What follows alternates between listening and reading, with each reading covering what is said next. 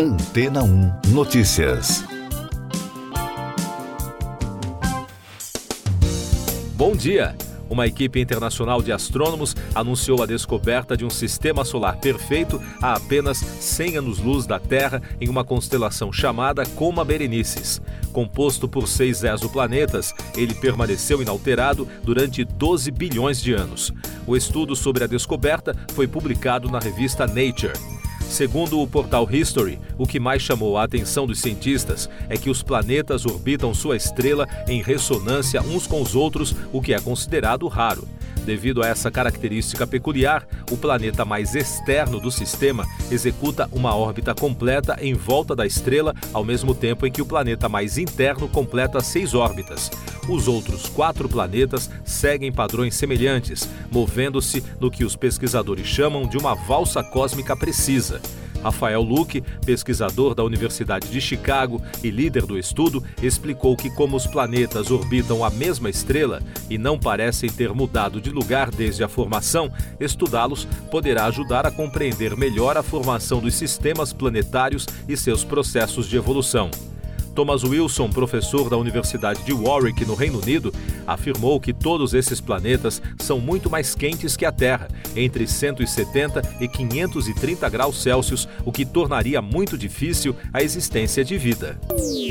Mais destaques das agências de notícias: o secretário-geral da Organização das Nações Unidas, Antônio Guterres, afirmou que a faixa de Gaza enfrenta uma catástrofe humanitária descomunal diante dos olhos do mundo, em meio ao conflito entre Israel e o grupo islamista palestino Hamas. Em seu discurso em uma reunião do Conselho de Segurança da ONU em Nova York, Guterres informou que intensas negociações estão em andamento para prolongar a trégua. O presidente da Venezuela, Nicolás Maduro, reiterou o convite ao presidente dos Estados Unidos, Joe Biden, para iniciar uma nova era nas relações entre os dois países. O venezuelano rompeu com o governo americano em janeiro de 2019, quando Washington reconheceu o opositor Juan Guaidó como presidente interino. De acordo com o mandatário, durante uma reunião do Conselho Nacional de Economia, esse é o consenso de todos os setores políticos, religiosos, culturais e sociais da Venezuela. O presidente da Conferência Climática da ONU, Sultan Al-Jaber, dos Emirados, rejeitou na quarta-feira querer usar sua posição para promover os projetos petrolíferos do país no exterior. Al-Jaber foi altamente criticado pelo seu duplo papel como chefe da COP28 e da Companhia Petrolífera Nacional ADNOC. A abertura do evento será realizada nesta quinta-feira na Expo City, em Dubai. Destaques de economia e negócios. O presidente eleito da Argentina, Javier Milei, anunciou Luiz Caputo como novo ministro da Economia de seu governo. O argentino será empossado no próximo dia 10 de dezembro. Caputo foi presidente do Banco Central da Argentina na presidência de Maurício Macri, que governou o país entre 2015 e 2019. Destaque do mercado europeu: o índice da Bolsa de Valores de Milão fechou em alta de 1,06% na quarta-feira. Foi o nível mais alto desde junho de 2008. Segundo a agência de notícias ANSA, o desempenho otimista foi impulsionado pelo sentimento positivo em relação ao fim das medidas monetárias restritivas e pelos bons dados de inflação na Espanha e Alemanha, juntamente com a revisão para cima do produto interno bruto dos Estados Unidos.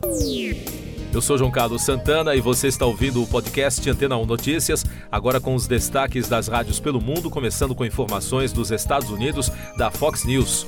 O líder da maioria no Senado americano, Chuck Schumer, fez um discurso de 40 minutos no plenário da casa contra o aumento do antissemitismo nos Estados Unidos desde o massacre liderado pelo Hamas em Israel em 7 de outubro. Schumer também chamou o slogan Palestina Livre, que os manifestantes de todo o país têm usado, de mensagem antissemita. De Toronto, da CBC Radio o Google e o governo canadense chegaram a um acordo na disputa sobre a lei de notícias online que permitiria à empresa de tecnologia continuar a compartilhar notícias online em troca de pagamentos anuais a agências de notícias na faixa de 100 milhões de dólares. O ministro do Patrimônio, Pascal Stone, confirmou a notícia à emissora.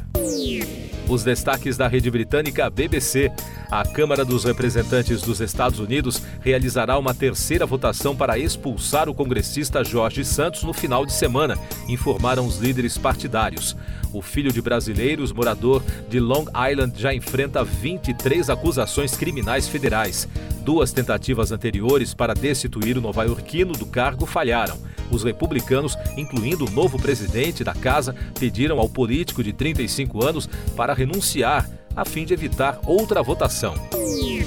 E a Câmara Municipal de Nottingham declarou-se efetivamente falida, o que significa que o órgão irá suspender todas as despesas que não sejam os serviços obrigatórios. Segundo um relatório interno que a BBC teve acesso, o Conselho Trabalhista foi assolado por questões financeiras nos últimos anos e já estava sendo monitorado pelo governo. Siga nossos podcasts em antena1.com.br. Este foi o resumo das notícias que foram ao ar hoje na Antena 1.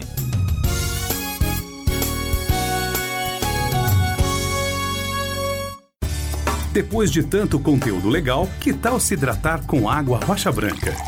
O consumo regular de água durante o dia traz benefícios para a saúde, como, por exemplo, manter a pele bonita e hidratada. Rocha Branca, da fonte direto para sua casa. Depois de tanto conteúdo legal, que tal se hidratar com água rocha branca? O consumo regular de água durante o dia traz benefícios para a saúde, como, por exemplo, manter a pele bonita e hidratada. Rocha Branca, da fonte direto para sua casa.